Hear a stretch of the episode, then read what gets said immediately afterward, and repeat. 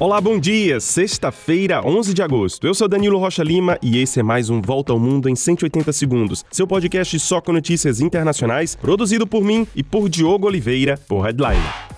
Começamos com notícias do Equador, onde seis colombianos foram detidos acusados do assassinato do jornalista e candidato à eleição presidencial Fernando Villavicencio. O homem que morreu no atentado em troca de tiros com os seguranças de Villavicencio também era colombiano. O Equador, que está em estado de exceção desde ontem, vai receber a ajuda do FBI para investigar a morte de Fernando Villavicencio, que estava em segundo lugar nas pesquisas. Em um vídeo circulando na internet, homens encapuzados e vestidos de preto da facção Los Lobos assumem a autoria do crime, sem mencionar Vicencio. A origem desse vídeo ainda não pôde ser verificada e especialistas em segurança falam que essa possa ser uma tentativa para manipular o crime e esconder os seus autores. O Equador, que antes era um oásis de paz entre os países da América Latina, viu a sua taxa anual de homicídios quase dobrar em 2022 por causa da presença do narcotráfico ligado aos cartéis mexicano e colombiano.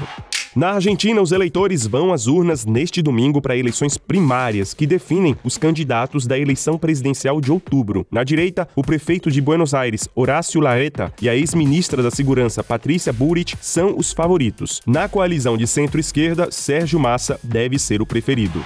E passamos agora para a África. Os países da África Ocidental aprovaram uma intervenção militar no Níger, que sofreu um golpe de Estado há duas semanas. Estados Unidos e França dizem apoiar essa operação que serviria para restabelecer a ordem constitucional no país. Mas a intervenção ainda não tem calendário e não se sabe quando ela começaria.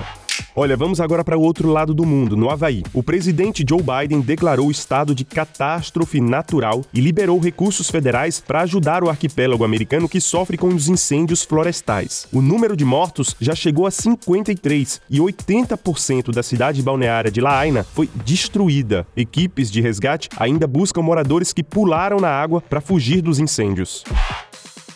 Na Ucrânia, as autoridades determinaram a retirada dos civis da região da cidade de Kupiansk, no nordeste do país. As tropas russas avançam nessa área que já mudou de mãos duas vezes desde o início da guerra. O exército ucraniano diz que a situação é difícil e os russos estão a poucos quilômetros da cidade. Agora um recado de Gaia Passarelli. Bom dia, ouvintes do 180. Aqui é a Gaia Passarelli, passando para contar da Mirante, a newsletter de headline que toda sexta traz o melhor do jornalismo independente publicado ao longo da semana no Brasil. Bom, o destaque de hoje é a série A Máquina de Criar Problemas, produção do Joio e o Trigo, que desconstrói aquilo que sabemos sobre o consumo de alimentos ultraprocessados. Para receber a Mirante ainda hoje, de graça, com esses e outros bons links, é só ir até headline.com.br/mirante.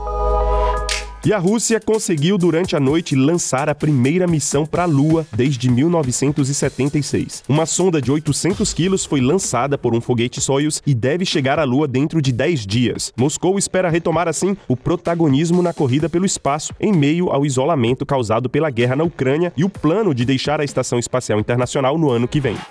E é isso, a gente fica por aqui. O abraço da sexta vai para Alexandre Souza, Laniná, Elvira Araújo, que aliás encontrou a página do 180 na Aurelo e virou membro da comunidade, José Carlos de Oliveira, de Salvador, e Rafael Lira, de Recife. Compartilhem nosso podcast com a família e amigos e nas redes sociais. Confiram headline.com.br que tem reportagens especiais. Para vocês, um bom dia, um grande abraço e deem também um abraço nos seus pais nesse fim de semana. Feliz Dia dos Pais. Até mais.